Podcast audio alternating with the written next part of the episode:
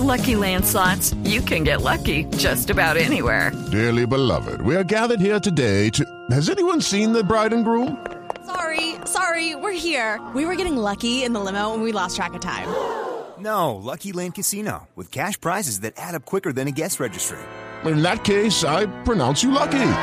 Play for free at LuckyLandSlots.com. Daily bonuses are waiting. No purchase necessary. Void where prohibited by law. 18 plus. Terms and conditions apply. See website for details. 2019. 200 años del evento histórico más importante de nuestro país. La libertad, la independencia, tres colores que ondean libres bajo su soberanía. En Mañanas Blue, Colombia es bicentenario.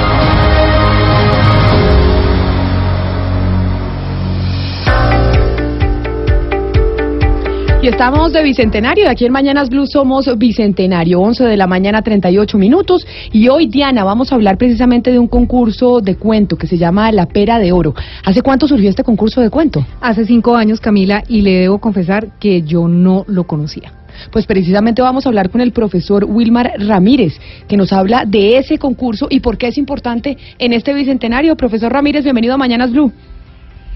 Muy buenos días, un saludo para usted y toda su mesa de trabajo. Sí, este año, frente a las políticas de la gobernación de Boyacá y la alcaldía de Genesario, es concentrar todos los esfuerzos para la celebración del bicentenario.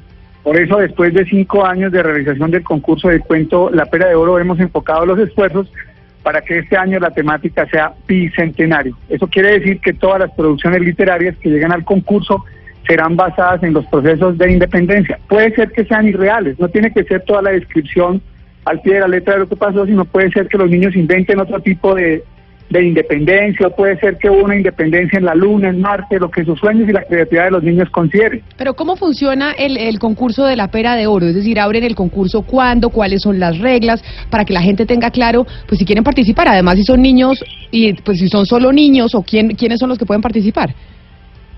Ok, sí, actualmente eh, somos la convocatoria cultural más grande que hay en Boyacá. Mm, Cada año recibimos aproximadamente 2.000 cuentos. No solo participan niños, sino también docentes de todas las instituciones educativas del departamento de Boyacá. Eh, es sencillo, es hacer una producción literaria máxima en cuatro hojas con, eh, con en Word, enviarlas a la página www.lapera de oro o mirar también en la página de Secretaría de Educación de Boyacá. Este año contamos con una premiación de 25 millones de pesos dividida entre estudiantes, docentes y colegios. Eh, realmente eh, es muy sencillo, hay plazo hasta 10 de mayo de poder entregar las construcciones literarias. 10 de mayo, ya que contamos con una alianza con el Instituto Caro y Cuervo este año, quien realizará la primera fase de selección de los cuentos y la segunda fase la hará el Festival Internacional de la Cultura en Boyacá. Bueno, qué maravilla. Pero entonces es gente hasta qué edad, cuántas páginas debe tener máximo el cuento y ya sabemos que es el 10 de mayo, pero qué edad y cuántas páginas. No, no, la edad no está definida. Van en cuatro categorías. La primera categoría son estudiantes de primaria, de grado cero a quinto.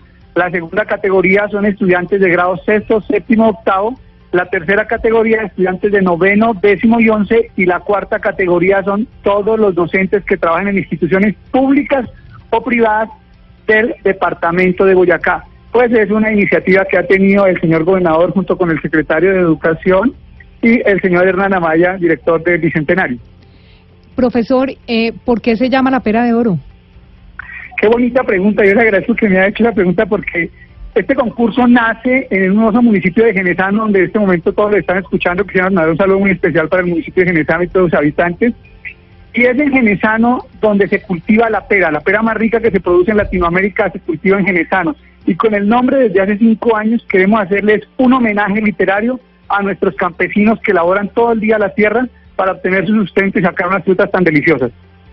Profesor, un saludo a toda la gente de Genesano y de Boyacá entero, porque estamos acá en Bicentenario cumpliendo 200 años de independencia. Si la gente quiere ingresar a una página de internet para saber cuáles son eh, las reglas del concurso y tener más detalle para poder participar, ¿cuál es la página? www.laperadeorounidotodo.com o a la página de Secretaría de Educación o a la página de Alcaldía de Genesano. De, o la página de Genesano. Eh, profesor, ¿es solamente Boyacá? O sea, ¿no se ha pensado en que por el año del Bicentenario se puede ampliar para que participen niños a nivel nacional? Pues sí teníamos esa propuesta, pero por cuestiones legales todavía estamos eh, en proceso de construcción el concurso nacional. Yo pienso que sale el otro año, pero es una excelente idea la que usted nos propone. Yo pienso que darnos un placito más para madurar un poco más ciertas ideas y fortalecer el concurso de base.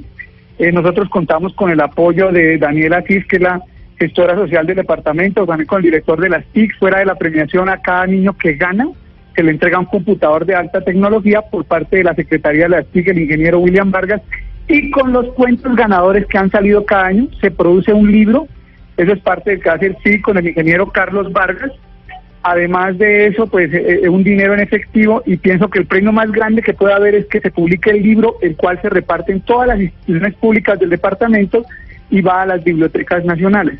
El hecho de que tengamos el sello Caro y Cuervo este año, pues da eh, una importancia grande al juzgamiento porque realmente nosotros no tenemos que ver nada en la selección de los ganadores. Eso se lo dejamos a los expertos literatos del Caro y Cuervo. Qué bueno, pues lo felicitamos, profesor Ramírez. Estamos pendientes, la pera de oro. Ya saben, la página de internet, los que quieran participar este año con el tema del bicentenario. La gente en el departamento de Boyacá, un saludo muy especial. Y profesor eh, Ramírez, seguimos contactados con usted para saber después de mayo cómo está la convocatoria de los cuentos, precisamente haciendo alusión al bicentenario. Feliz mañana. Muchas gracias, saludo especial para todos y recordemos plazo hasta el 10 de mayo. Muy amables. Muy amable usted, recordamos que aquí en Mañanas Blue también somos bicentenario.